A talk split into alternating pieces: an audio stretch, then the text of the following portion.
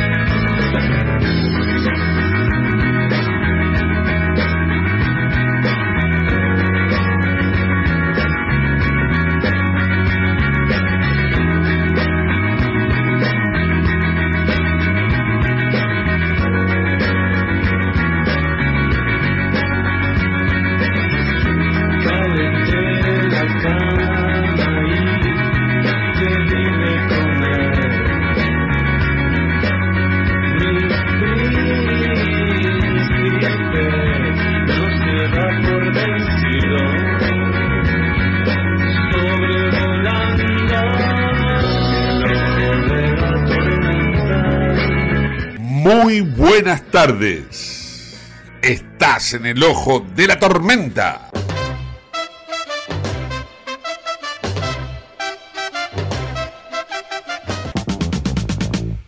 Bueno, estos son algunos de los títulos del día de hoy que de alguna manera están marcando la jornada.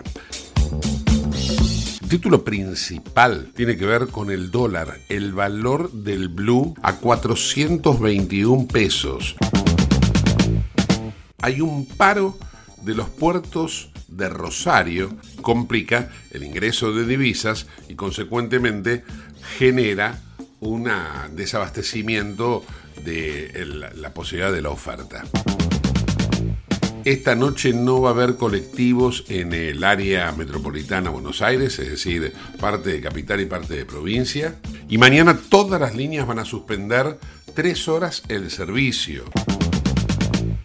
En el programa del día de hoy vamos a, lógicamente, a tener nuestra habitual columna de opinión de Rodolfo, Rudy e Iván. Y por otra parte, vamos a tener una charla con un especialista en seguridad que nos dio ya un anticipo. En la provincia de Buenos Aires, la cámpora va a ser chofer de los patrulleros policiales. Esto lo denuncia un abogado especialista en temas de seguridad. Auspicia este programa Autopiezas Pana. Más de 30.000 productos en stock y más de 30 años brindando seguridad para tu vehículo. No te olvides de visitarlos en la web pana.com.ar o llamarlos al 42504220. Autopiezas Pana, tu socio estratégico. Dirección Avenida La Plata 1933, Quilmes Oeste.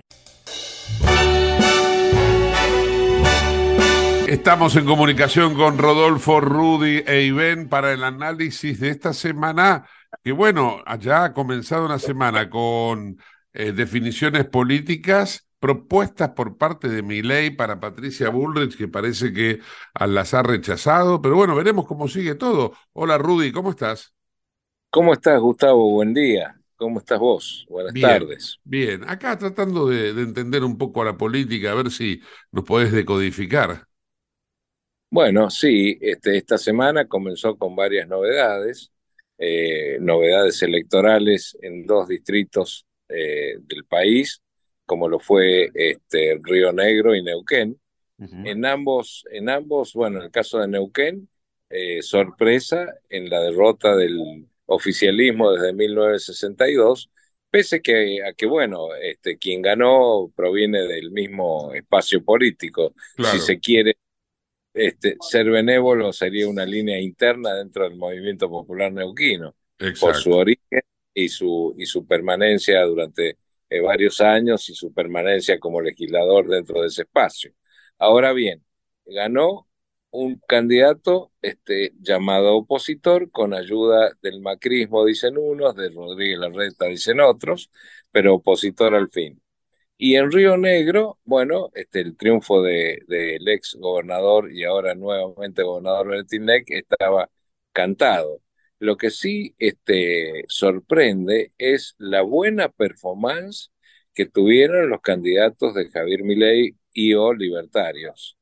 Porque estos, estos candidatos que iban con espacios nuevos, con nombres absolutamente nuevos dentro de la política y prácticamente sin medios para hacer campaña, bueno, en el caso de Neuquén han, han obtenido un porcentual del 10%, creo que 10,66 o una cosa así, y en el caso de Río Negro un 8%, lo cual es elocuentemente bueno.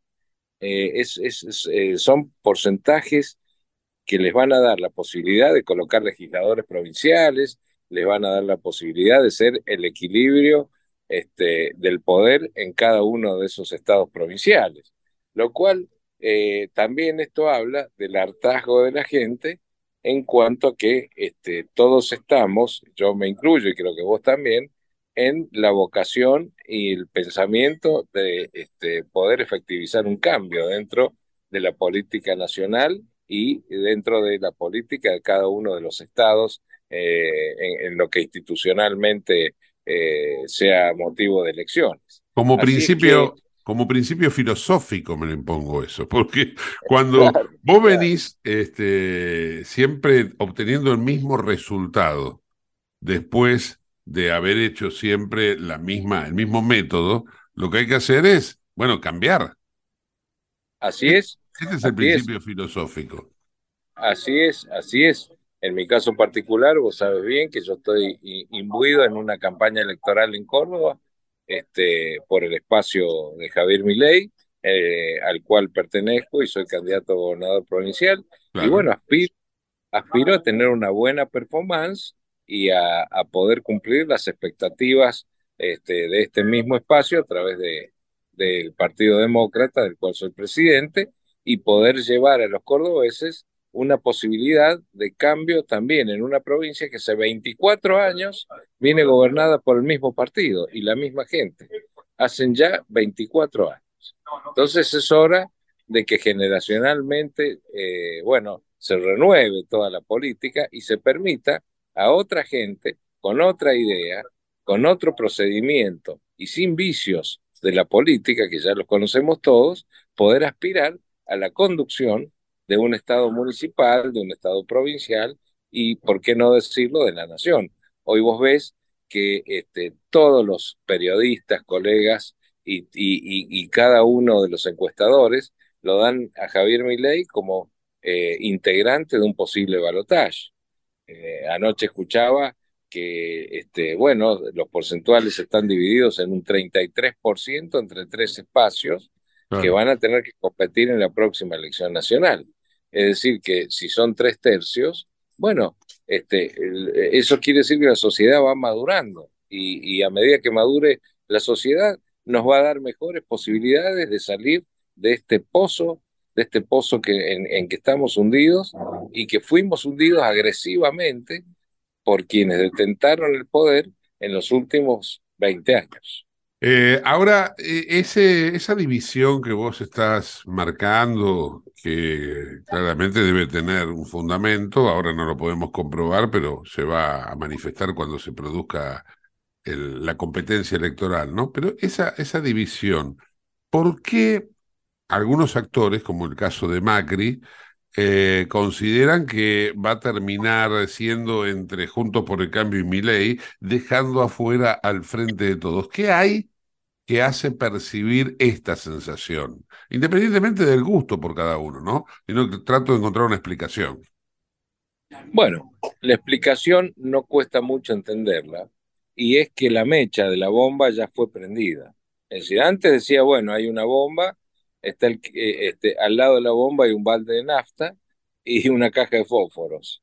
Bueno, hoy la mecha de la bomba ya fue encendida, es decir, estamos en un proceso hiperinflacionario, eh, te diría que sin control, sin control, eh, tenemos ya procesos de desabastecimiento de algunas mercaderías, no solo eso, sino que no hay más dólares en el Banco Central, por lo cual no se pueden importar insumos, no se puede importar este, bienes de uso imprescindibles, como por ejemplo cubiertas de automóviles o, medicamentos.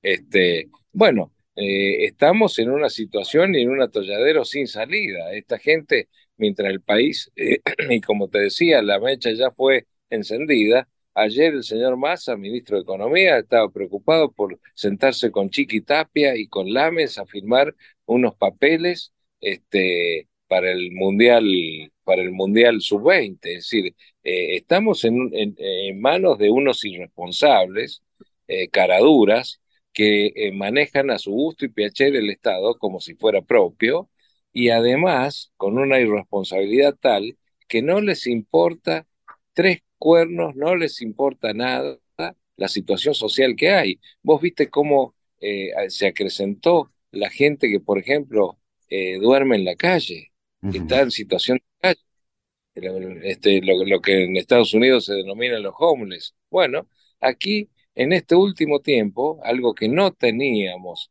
eh, frecuentemente en distintos barrios de la Argentina, se, ya está tomando niveles o un cariz muy preocupante la cantidad de gente con criaturas, el otro día este chiquito que murió a, una cuadra o a metros de la Casa Rosada, este, gente que está en situación de calle y que no tiene salida ni solución aparente para su problema o su grave problema. Entonces, eh, yo creo que, que esto que ha manifestado el ingeniero Macri tiene su razón de ser porque este gobierno, como viene, no va a sacar eh, ni cerca el porcentual de, de, votantes que sacó en elecciones anteriores, este, que se olviden de eso. Lo único que tienen o que los pueden votar son los tipos prendidos de la teta del Estado, los corruptos como ellos, y además este, aquellos que conservan eh, dos, tres, cuatro, cinco planes y no trabajan. Eh, seamos claros. Entonces, los únicos que este, obviamente son fieles o serán fieles a, las pretensiones del gobierno de turno, tanto en nación como en provincia, son esta clase de votantes. ¿Será cierto que, ya que lo mencionaste recién a Sergio Massa, eh, ¿será cierto que es el dueño del pase del jugador de fútbol Mateo Retegui? que está, eh, que ha sido convocado por la selección italiana y que de alguna manera, este, por su paso por Tigre, eh, bueno, de alguna forma termina vinculado al ministro de Economía. ¿Será cierto? Porque por ahí eh, tenemos a un ministro de Economía tan preocupado por el fútbol por este motivo, ¿no? Bueno, es muy probable que así sea cierto, porque no sería el primer negocio del señor Massa. El señor Massa tiene varios kioscos a los cuales este, se le adjudica pertenencia. Eh, no quiero ser procas ni, ni, ni, acusador de nadie, pero si vemos los manejos que hay en AISA, que es la empresa de agua donde su mujer es la presidenta de AISA, si vemos los manejos que hay eh, con, la compra del cloro para el agua de, Buenos Aires, este, bueno, ahí vamos a encontrar un nicho de negocios. Si vamos a otros negocios, eh, vayamos a la Secretaría de Transporte. El secretario de Transporte responde el señor Massa y ahí hay una caja muy importante que son los subsidios que el Estado le otorga a las empresas de transporte, empezando por las aéreas, los ferrocarriles y las empresas de colectivos. Este, bueno, hay una caja también sumamente importante en, en el Ministerio de Transporte. Eh, a mí me llama la atención, porque mira, justamente estaba leyendo unas declaraciones de Sergio Massa, que, eh, o sea, él como ministro de Economía debería estar hablando de cuestiones vinculadas a la economía del país. Y, al dólar. Claro, y salió a hablar de que eh, por Mateo Retegui hay varias ofertas desde Europa que son cinco los clubes que están interesados en él. Y la verdad que yo digo, eh, ¿es necesario que el ministro de Economía esté preocupado por este tema? A menos que sea el dueño. Esto es insólito, forma parte de funcionarios eh, que eh, tendrán que aclarar el día de mañana a la sociedad y a la justicia cuál fue su desempeño público o a cargo de una cartera tan importante como el Ministerio de Economía de la Nación. Vos figuraste, acordate, a ver si Caballo iba a hablar de un futbolista mientras fue ministro, o, o como él, este Roque Fernández, o, o algunos Un ministro de Economía de Brasil, el ministro de Economía de, del Reino Unido. Ninguno habla de, de, un futbolista de su país. A menos. O el de Uruguay. O el de Uruguay. A menos que seas dueño, ¿no? A menos que seas dueño y que te preocupe más tu negocio, tu bolsillo, tus arcas y no las arcas del Estado o la responsabilidad que asumiste. Eso es producto de la irresponsabilidad de esta clase de gente este, que lo que menos le importa es el bienestar público, es el mejorarle al pueblo la situación de pobreza, la situación de inestabilidad, la situación de incertidumbre, la, situación de la juventud que se va por falta de trabajo y oportunidades, en fin, una serie de cosas que la ignorancia personal de este señor o de este personaje llevan a este tipo de declaraciones que lo entregan eh, solito, digamos. Solo se cierra la puerta de la jaula como para ser cuestionado, ¿no? Eh, Rudy, ¿qué otro tema de esta semana tenés así bajo observación, digamos, ¿no? Que te ha llamado la atención. Bueno, el otro tema, el otro tema candente, pasa casi siempre, eh, digamos, por la falta de conducción política del presidente y su, su carácter de amanuense de, de la, familia Kirchner, este, y, y además por, por la flagrante explosión eh, negativa de la economía. Es decir, las bolsas de Nueva York, nuestras acciones están cayendo, quiere decir que IPF vale cada vez menos, quiere decir que los bonos argentinos cada vez cotizan menos, quiere decir eh, que hay un desmanejo discrecional y absolutamente negativo de todo lo que es inversión en la Argentina, porque eh, frente a esta situación, olvidémonos de inversiones en vaca muerta, olvidémonos de extraer el gas de vaca muerta y el petróleo que hace falta exportar,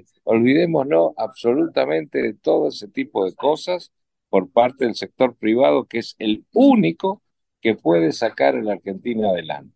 La generación de riqueza la produce el sector privado, no el Estado. El Estado no produce riqueza. Con lo cual, entre, entre tanto, de estas cosas aparece el aumento este, del dólar que lo pone el rojo vivo, aparece la devaluación de hecho que hay y aparece con ello la licuación de los salarios en pesos. O sea, el 70% de los hogares argentinos han pasado a vivir mucho peor de lo que vivían no hace tanto tiempo, antes de la pandemia. Es decir, desde la pandemia a hoy, el poder adquisitivo de la clase media ha sufrido un desmejoramiento absoluto en cuanto, en cuanto a las posibilidades de la gente. Este, y clase media y no tan media. Yo no sé si vos has visto en Buenos Aires, en los, en los contenedores de basura, gente que si bien no está vestida eh, con marcas, este, digamos, de plaza muy conocidas de las más caras, pero están vestidos dentro de todo bien, pero están revolviendo la basura para ver qué pueden sacar y comer. Eh, Eso es. Con la ciudad de Buenos Aires. Con un dólar que en el día de hoy trepó, superó los 410, 411 pesos. Y un Milei que está en Bariloche presentando el plan para dolarizar ante empresarios. Eh, eh, dame una, una, visión sobre esto, ¿no? Esa, esa dolarización que propone mi ley, ¿e, ¿es posible en esta Argentina? Porque se me ocurre que eh, yo siempre estoy a favor de la dolarización, pero no sé si la Argentina realmente lo puede tolerar, teniendo en cuenta el componente argentino, ¿no? Y vos decime en qué moneda se opera en la Argentina si vos vas a comprar un automóvil, si vas a comprar eh, una casa, si este, tenés que hacer una inversión, ¿en qué, en, qué se toma el parámetro? ¿En pesos o en dólares? Si de hecho la economía ya está dolarizada, no hace falta más que darle un encuadre un, o, un, o, un, o, la, o, la, invención y creación del régimen legal al cual deberá tenerse eh, ese proceso. Pero ese proceso es irremediable, ese proceso hay que darle quizá la posibilidad de la dualidad monetaria o de la dualidad o la libertad del patrón monetario eh, ponerlo con el dólar y el que quiera operar en pesos lo puede hacer a moneda equivalente, como es en Perú o como es en otros, en otros países de la región, en Uruguay también. Si vos puedes operar en dólares o en, o en la moneda local. Con lo cual, ese proceso yo lo veo, digamos, como, como, como necesario, lo veo como irrenunciable por parte de una nueva conducción económica en el país, nueva conducción que lógicamente deberá estar apoyada en una nueva conducción política, no en la que, en la que está hoy, y lo veo como un proceso no solamente necesario, sino irremediable. Irremediable. Libertad cambiaria, libertad cambiaria y, y dolarización. Es lo que pasó en Ecuador. Los ecuatorianos, si hay algo de lo cual no se van a desprender jamás, es de eso. Y en Perú se opera libremente también con, con este tipo de monedas. Así que claro, vos fíjate, vos fíjate, ponés el ejemplo de Ecuador. En Ecuador, cuando estaba Correa, y Correa tampoco se salió de la dolarización. No, porque la ciudadanía incendiaba la, el palacio presidencial si lo hacía. No, ahí eh, Correa quería salir y el pueblo le dijo que no. Llamó a una consulta popular y le votaron en contra. Así es que este, es un proceso irremediable frente a lo que son los gobiernos de tinte izquierdoso. Así termina la izquierda. Cuando, se, cuando hay que hablar de economía o hay que estudiar economía, ahí terminó la izquierda. Son rabanitos, rojo por fuera y blanco por dentro. Rodolfo, eh, te mando un fuerte abrazo, gracias por eh, este contacto del día de hoy y bueno, eh, veremos cómo, cómo termina la semana, ¿no? Así es, así es y siempre a tus órdenes, Gustavo, para esta columna este, tan, tan linda, tan benévola para con la gente y para conmigo personalmente. Te mando un fuerte abrazo. Rodolfo, Rudy Even en el ojo de la tormenta. Comunicate al 11 5965 2020. El WhatsApp de Late.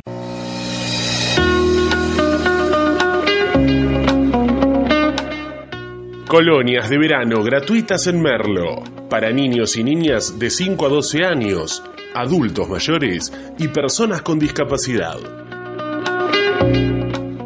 En cuatro sedes diferentes, con actividades deportivas y recreativas. Intendencia Menéndez. CRIBE, Centro de Rehabilitación Integral Belepoc, atención dedicada ante las principales enfermedades crónicas e invalidez del sistema nervioso. www.cribe.com.ar, Independencia 5182, Villa Ballester, teléfonos 4768-6774 o 4767-6296. 28. 34. 58.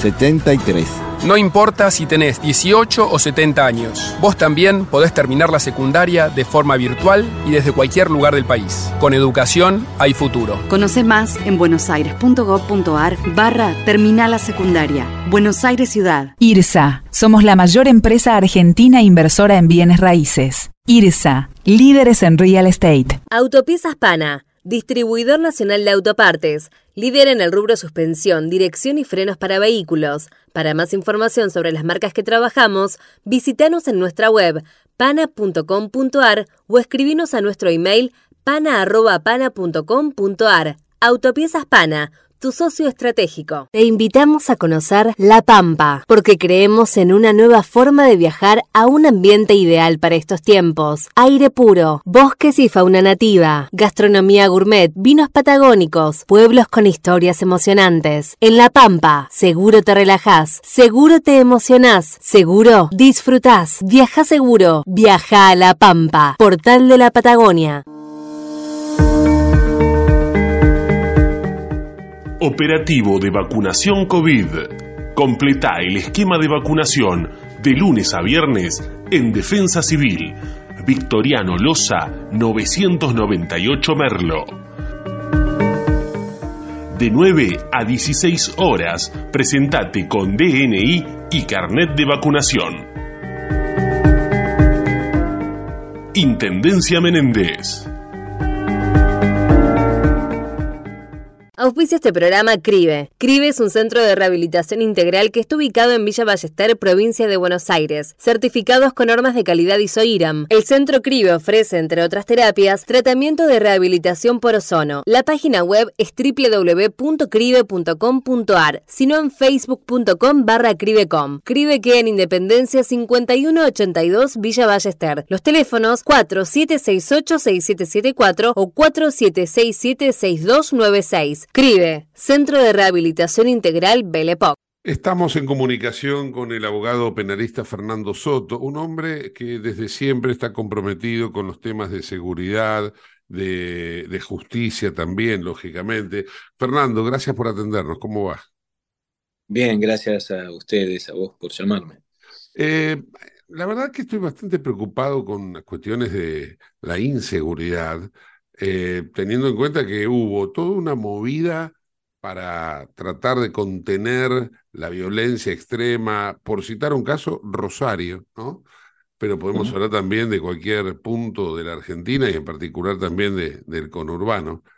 Y bueno, y los sucesos de las últimas horas dan cuenta de que no se detiene, ¿no? Fíjate que han baleado a más gente en estos días en Rosario, se conoció de un episodio en el día de ayer, eh, la inseguridad en el conurbano es galopante. ¿Cómo estás viendo el manejo de la cuestión seguridad en Argentina? Esto hay una variable eh, de la, digamos, lo más importante en un país es salud, educación, justicia. Dentro de la variable justicia está la inseguridad. Llamamos a la, a la cantidad de robos, homicidios también que hay, de los que son víctimas todos, ¿no? La gente que nos está escuchando seguramente tiene un familiar que le han robado, o ellos mismos lo han robado en los últimos tiempos. Esto fue eh, creciendo en forma desbocada y va a seguir creciendo de una manera terrible. En parte nos acostumbramos y en parte nunca terminamos de acostumbrarnos, por suerte, cuando vemos las cosas que están pasando, cuando matan a los colectiveros para robarle, eh, porque lo ven como una como un cajero automático, ¿viste? Los colectiveros, porque tienen plata en efectivo, o un celular cuando los matan a, los chicos, a las chicas por un celular, porque también es como plata, es casi como plata en efectivo, lo cambian rápidamente por plata. Eh, esto es como nunca lo vimos y va para peor, porque lejos de hacer algo para minorarlo, hacen todo lo posible, a veces pareciera que lo quieren hacer a propósito, para que se recrudezca más. Por ejemplo, ¿te acordás cuando liberaron a miles de presos en la pandemia? ¿Y qué esperaban? ¿Que hagan home office en su casa o que sigan robando? Era obvio que la mayoría, si no todos, iban a seguir robando y así fue. Y así con todo lo que hacen. Entonces, cuando eh, me decís, ¿cómo ves la inseguridad? La verdad me preocupa mucho porque lo veo cada vez peor. Es, es modificable, pero no así, no como, como lo está haciendo el gobierno. Qué definición que, que acabas de dar, ¿no? Sobre el colectivo como un cajero automático, porque es cierto, más allá de que les quitaron el manejo de dinero a los colectiveros, el cajero automático es los pasajeros ahora. O sea, es como que comprometieron más todavía la situación al quitarle el dinero al colectivero y los pasajeros son los que están indefensos en ese cajero automático. Claro, claro, es, es, plata en efectivo, se suben, ponen un revólver en la cabeza y tienen plata en el momento más directo que, que con el celular, que, que también ¿no? lo cambian por dos pesos, hay toda una mafia, hay una organización que tampoco se investiga y se profundiza, eh, se roban miles de celulares por día, Gustavo, miles por día, es increíble, y tenemos esas cifras porque son cifras que se denuncian en las empresas de celulares, no policialmente. La gente no hace la denuncia policial porque sabe que va a perder tiempo, que no sirve para nada, pero sí hace la denuncia en la empresa porque no querés que te usen el teléfono. Entonces sabemos de esas cifras. Así que si tenemos miles, miles son de, eh, antes hasta las cifras que estaban publicadas con, eh, con el anterior gobierno eran de unos 6.000 por día. Una locura, una cosa impresionante en todo el país, ¿no? Una cosa increíble. ¿Cuántos otros robos hay de cifras negras? Ya no tenemos cifras de los robos reales, son muchísimo más de lo que eh, se publican que no se publican, pero de las estadísticas oficiales. Entonces, eh, esto hace que los chorros estén con un campo abierto, libre. No, no hay ningún tipo de control. Y encima la plata que era destinada a eso se la fuman. se, se, se la, cuando digo se la fuman es corrupción, ¿no? Del gobierno en todos los aspectos. Mira, un tema, no te había comentado, pero me había avisado un policía y ahora lo vi ayer en el diario, no llegué a ponerlo en Twitter, me habían avisado que en provincia de Buenos Aires quería poner a gente de la cámpora, civiles, a trabajar con los policías. Yo dije, no, no puede ser esto. Me dice, sí, sí, los tenemos confirmado. Y efectivamente van a poner civiles que son gente de la política, de la cámpora más específicamente, a manejar los patrulleros, no policías, no con formación, no son policías, manejar un patrullero. Manejar un patrullero no es lo mismo que llevar un remis para repartir empanadas con todo el respeto al que reparte empanadas, porque está laburando y está haciendo un servicio genial. Lo digo de verdad. Es gente que va a manejar un patrullero sin ser policía, que tiene que perseguir a los chorros, que tiene que tomar decisiones al conducir, y están haciendo eso. Por eso te digo que cuando no lo combaten, a la inseguridad hacen todo lo contrario, como esto, es generar una vez más eh, nichos donde están eh, haciendo nuevamente corrupción, poniendo gente donde no deberían poner, en vez de preparar a policías y darle mejores medios, hacen todo lo contrario, peligrosísimo. Pero lo que me está diciendo, Fernando, es un escándalo, pero es un escándalo con, como, con, títulos catástrofes, porque por un lado, o sea, es el anticipo de una tragedia, porque esa persona eh, sin preparación está expuesta, esa persona sin preparación está expuesta a un balazo. Pero por el otro lado, ¿es legal eso? No, no es legal, porque, eh, mirá, la ley salió, es increíble, es increíble que esto no haya salido en ningún lado todavía.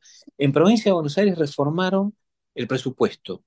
Y en la ley de presupuesto reformaron un artículo de la ley de policía. Así como te digo, en la ley de presupuesto reformaron un artículo de la ley de policía de la provincia de Buenos Aires. Con esa reforma de la, de la ley de la provincia de Buenos Aires, eh, se introdujo esta, esta, esta decisión de poner a trabajar civiles nada más y nada menos como policías. Eh, esto, mira, si vos lo googleás lo vas a ver, yo lo voy a, lo voy a pedir que me lo pasen, cuando me dijeron los policías con miedo, me lo dicen los policías, porque si ellos los reclaman, los echan, porque tienen prohibido todo tipo de trabajo sindical, que no sería sindicalismo esto, sería reclamar válidamente como ciudadanos, pero tienen miedo de que lo rajen. Eh, me, lo, avisaron y, y esto es increíble, pero es así. Ponen a civiles encima con un arreglo político, ¿no? Pero sea el que sea, a manejar patrulleros que están expuestos hacer un desastre con civiles, hacer un desastre con delincuentes, hacer un desastre con ellos mismos, tal cual, vos lo dijiste bien, sí. Es el anticipo de una tragedia.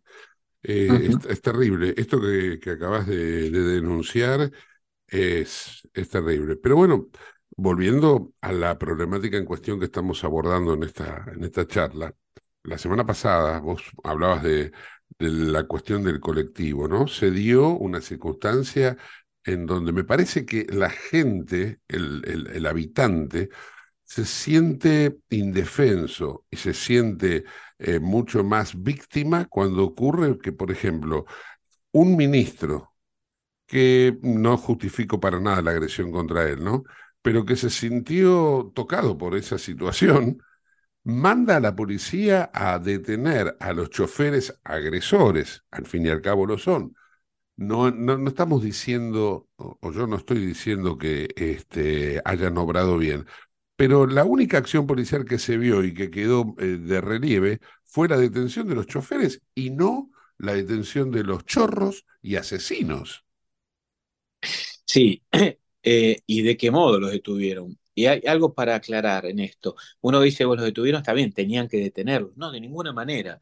Cuando existe un delito que no eh, procede un peligro ni es de flagrancia, es decir, cometido en el momento, y que no lleva una pena que implique una privación de la libertad, un homicidio agravado, un abuso sexual agravado, o sea, que no termine yendo preso. No, la gente no va presa, esa es la realidad, y es lo que marca la ley. Podemos estar de acuerdo o no, pero es lo que pasa y lo que marca la ley. Entonces, si no los detuvieron en el momento, después no debían ser detenidos. No había ninguna orden para detenerlos. La policía los detuvo porque quiso, los detuvo con un procedimiento policial como si fueran a detener a narcos, que no van nunca a detener a narcos, y menos así, y menos difundiéndolo. Y entonces eso fue solamente para yo creo que por bronca y por venganza y para demostrar un tipo de ejercicio de poder. Pero es totalmente ilegal esa detención. Yo no sé por qué no han denunciado una detención ilegal. Era ¿Viste que enseguida lo liberaron? No había ninguna necesidad de tenerlo. Solamente se detiene por dos razones, Gustavo. Cuando existe peligro de fuga o de impedimento de la investigación. Nada más. Entonces, no había ninguna necesidad de tener a los colectiveros. Sí hay necesidad de tener a, habría necesidad de tener a, muchos políticos, ¿no? Como la vicepresidente que tiene una condena firme y está en libertad, por ejemplo, ¿no? Para, para dar un ejemplo. Em, pero no a los colectiveros. O sea que encima, la única actividad que ven señalás vos, policial, fue la de detener a la víctima, porque los, los, colectiveros son víctimas de otro robo, pero estaban reclamando por la muerte de su compañero. Además estaban con el dolor a flor de piel.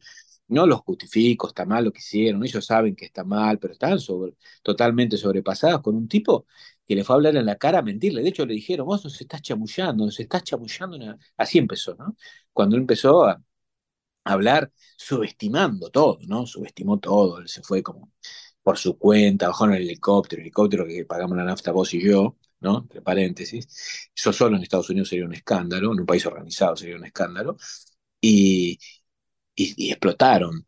Pero la realidad es que la única actividad fue esa. esto es, es, lamentable, porque esto salió en los diarios y lo vemos, pero esto pasa permanentemente. De hecho, defiendo a la viuda de Pablo Flores, que es el otro colectivero que mataron hace unos años en la misma línea mm. de ese lugar. Y es una investigación desastrosa que la policía no hizo nada, la fiscalía tampoco, denunciamos al fiscal, el tribunal lo denunció al fiscal, encontraron el arma con lo que lo mataron, se peritó que era el arma y absolvieron a todos. Esto pasa permanentemente y, lamentablemente va a volver a pasar. Y, no hacen nada más que esto que vemos, ¿no? meter preso a los que reclaman. Mirá vos lo que eh, eh, esta charla nos deja, ¿no? Vos acabás de decir que no es solamente el policía, la decisión de un ejecutivo, sino también el Poder Judicial. Fíjate, en el caso que hablabas de la cámpora a bordo de los patrulleros policiales debería intervenir un fiscal de oficio. Eh, luego, cuando mencionás el caso de los policías que los, eh, que los colectiveros los tiraron al piso eh, para detenerlos, debería haber intervenido otro fiscal de oficio. O sea, no interviene la justicia. Esto es lo que creo que exaspera al habitante, exaspera a la gente. Pareciera que hay como una orden del Ministerio Público que al fin y al cabo depende del poder político también, para eh, eh, que sea inacción, ¿no? Mira, en provincia de Buenos Aires se ve mucho más de todo el país, donde más se ve esta inacción de los fiscales es en la provincia de Buenos Aires, porque la asignación de los fiscales depende del Poder Ejecutivo, entonces los, en, el, gobierno de la provincia de Buenos Aires fueron nombrando fiscales que generaron un estamento, fiscales y jueces también, donde eh, tienen una actividad política abierta, entonces jamás se meten nunca con el poder político. Y no solamente no se meten con el poder político, cumplen instrucciones. Algunas porque están convencidos, ellos también ejercen actividad política y lo ejercen haciendo de fiscales, y otros porque le dicen. Eh, en el caso del colectivero, el fiscal no hizo absolutamente nada. hubo una detención que él no dispuso y no, no escuchamos la, la voz del fiscal, no le vimos la cara al fiscal. Claro. Eh, esto, pasa eh, permanentemente. Por eso la gente está tan. Eh, por eso los colectiveros reaccionaron. No, insisto, no estoy justificando, eso no resuelve la cuestión. Pero pone en evidencia, fíjate, cuando pasó eso, epa, acá estamos viendo que la gente ya no le alcanzan las palabras, ¿no? Está mal. Y claro que está mal, pero también está mal que te maten, que te roben, que no, que el tipo está laburando y jugándose la vida, y que encima venga un ministro a, a mentir en la cara, eh, una y otra vez les mienten. Eh, esto, también es violencia, ¿eh? Sí, es duro. Mira, de hecho, mañana hay otro paro convocado por los colectiveros, es decir, el problema no se solucionó, está acallado en la política, la, política volvió a enfrascarse en las cuestiones electorales y a olvidarse de su gestión.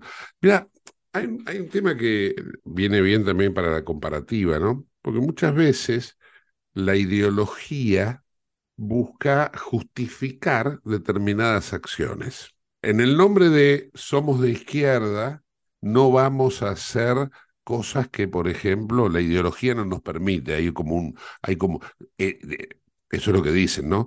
Que hay como una línea muy dura que no se puede penetrar. Sin embargo, en Chile, que hay un gobierno con una ideología que no se puede decir que sea de derecha, ¿no? Eh, Boric es precisamente un hombre bien de la izquierda, tiene en estos momentos una serie de acciones eh, eh, contra lo que sería la inseguridad, que la verdad que me llaman mucho la atención, porque eh, siento hasta envidia, digo, por la reacción que el gobierno de Boris tiene, no solamente con lo vandálico en general, que tiene 46 municipios intervenidos intervino 46 municipios por asesinatos a policías, por violencia callejera, por delincuencia común, sino también las acciones contra los mapuches. O sea, Fernando, dame tu visión sobre este contexto, ya podemos decir, transnacional. Sí, eh, en realidad, cuando hablamos de, ideología, lo que, lo que vemos es que por ideología se hace y se deja de hacer. Por ideología, por ejemplo, se pone a civiles manejando choferes y por ideología se deja de asistir a las víctimas, por ejemplo, a las mujeres. Viste que hay policías, hace poco mataron a una policía en el subte, en pleno, en, en Autónoma de Buenos Aires, y vemos permanentemente casos de mujeres que están robadas, asaltadas, em, y eh, hay un, un ministerio de la mujer que debería tomar intervención y asistirlo mínimamente, de representarlas, ayudarlas. No conozco una sola oficial de policía en todo el país que haya tenido ni un llamado, ni un mensaje del Ministerio de Mujeres. Es como que eh, diga, bueno, nosotros vamos a asistir, pero solamente a las que son de nuestra ideología completa, por ejemplo, ese de casos que son pañuelos celestes, o sea, que están en contra del aborto, y entonces no lo ayudan solamente ah, por eso. Ah, mira. Claro, o porque, sí, sí, es un caso emblemático, el caso de que me consultaron de em, el primer caso de femicidio que dio lugar al ni una menos, a la frase ni una menos en Santa Fe, y que eh, la Cámara, la Corte de Santa Fe convirtió la perpetua, porque la mandó de vuelta a la Cámara, o sea, le mandó a hacer una nueva sentencia, para resumir, en vez de perpetua, 15 años le dieron un homicida, femicida. En ese caso no tuvieron el más mínimo apoyo, le negaron apoyo porque la, mujer, la mamá lo pidió, entonces la ideología hace, decide cosas y deja de hacer otras, porque les conviene, porque les interesa, porque, porque el fanatismo siempre es ciego, tuerto, en el mejor de los casos. Eh, entonces produce desastres. Esto traducilo a toda la política, ¿no? Eh, y no hablemos de la, de la, corrupción, aún sin corrupción. Esto también es corrupción, claro, pero digo, no, no hay plata por medio. Y me, me corrijo, sí hay plata por medio, porque el Ministerio de la Mujer gastó, estos son cifras oficiales, ¿eh? más dinero en la compra de vehículos que en la asistencia a los casos. Es más, no se han presentado ningún caso penal, en ninguno. Cuando pueden presentarse, nosotros hacemos por usina de justicia, que es una asociación de víctimas, nos presentamos como amigos curiae, en la Corte Suprema, en, diversos tribunales, sin cobrar un peso y asistiendo a la víctima. Ellos que tienen un ministerio con todo un presupuesto, compran autos y no, asisten a las mujeres, eh, salvo a los que les interesa por el color político y la ideología. Hace desastre la ideología. Yo me acuerdo cuando empecé a ejercer y me recibí, ya tengo casi 40 años de abogado, me recibí muy joven, y había un estatuto que sigue vigendo, vigente, antes que estuviera el Consejo de la Magistratura, que es el reglamento, como, como deben manejarse los jueces, donde no pueden tener actividad política los jueces. Pueden tener pensamiento político, por supuesto, eso está en el foro íntimo, pero no actividad política. Y hay jueces que tienen actividad política, y un juez Ramos Padilla, padre, que se paró en, la anteúltima marcha que hicieron contra la Corte Suprema en la puerta del edificio tribunal, que habló peste de la Corte Suprema, de los miembros, los jueces, y no pasa nada, nadie le hace una denuncia. entonces, esto está tergiversado por la ideología. Pero vamos a distinguir, está bien que haya ideología, vos tenés la tuya, yo tengo la mía, la gente que nos escucha tiene la suya, eso se llama democracia, está genial, está muy bien. El tema está cuando vos usás lo que vos querés porque te adueñás de la verdad y con eso usás el dinero público para un beneficio tuyo o de lo que piensan como vos. Eso es lo terrible y eso es lo que nos hace un costo enorme de todo tipo. Claro, claro. Eh, Fernando, para terminar, una reflexión también. A partir de junio, las famosas y discutidas pistolas Taser o Taser eh, empiezan a, a, ser utilizadas, aplicadas en la ciudad de Buenos Aires. ¿Cómo imaginas que esto va, va a transcurrir? Eh, ¿Habrá tasers en todo el país? ¿Se reducirá a la ciudad de Buenos Aires o van a terminar siendo desaparecidas por las ideologías? Bueno, acá tenés un ejemplo bien claro de lo que es la ideología. La cuestión taser no es una cuestión ideológica, perdón, científica, técnica, es puramente ideológica. Prefieren que la policía dispare balas de plomo y no que haga una descarga eléctrica que no deja secuela, que no deja ninguna secuela y que permite inmovilizar momentáneamente a una persona para detenerla. Prefieren que le dispare un tiro. Eso sí, cuando le disparan un tiro, lo, lo execran al policía, aunque lo haya hecho debidamente, en legítima defensa un tercero propia. Entonces, acá, con el ejemplo de las Taser, tenemos la ideología patentizada. Solamente se aplica en la ciudad de Buenos Aires, y es bueno decirlo que cuando lo había planteado Macri por el 2011, uh -huh. eh, tardó cuatro años la Corte Suprema en decir que estaba bien, pero el juez Gallardo lo había prohibido. El juez Gallardo, que es un juez donde solamente interviene en casos contra la en la ciudad, ¿no? El, en ese tiempo habían perdido la importación y Macri luego fue jefe de gobierno, fue je presidente. El jefe de gobierno que lo sucedió a la reta nunca lo implementó recién ahora lo implementó. Tuvo mucho tiempo para implementarlo, ¿eh? no lo había implementado. Ocho años. Y Aníbal, claro, tuvo una década. Y, y, de, y Aníbal Fernández, el ministro de, de, Seguridad, dijo que lo iba a implementar, pero dijo que lo iba a implementar. No movió un dedo para implementarlo, nunca. Y lo primero que hizo eh, Sabrina Frederick, que era la anterior ministra de Seguridad, cuando la designó al presidente Alberto Fernández, la primera medida que derogó fue la de las Taser eh, y dijo que lo iba a implementar para los cuerpos de élite en el término de 30 días. Estamos hablando de diciembre de 2019. Mm. Jamás lo hizo, nunca lo hizo. Eh, esto entonces, respondiendo a tu pregunta, ¿se va a implementar? Este gobierno estoy seguro que de ninguna manera lo va a implementar. Jamás lo va a implementar.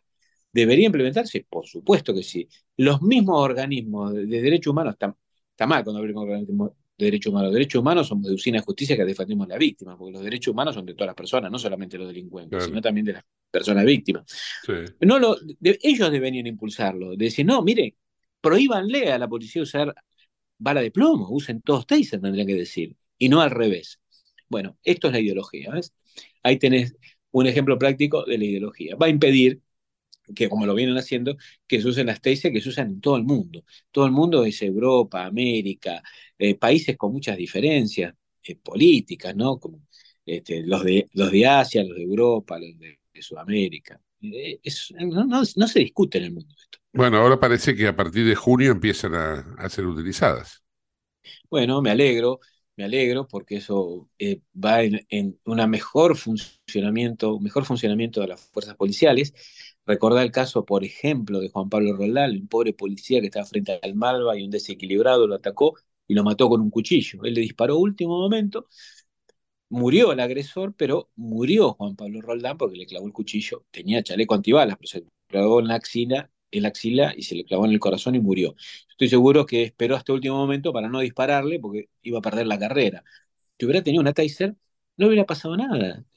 Por suerte, el policía que defendimos a Mendolara, al oficial a Mendolara, que le tuvo que disparar a Chano cuando estaba en un brote psicótico por consumo de droga, eh, salió absuelto. Pero si hubiera tenido una taser, lo hubieran reducido y Chano no hubiera tenido un balazo.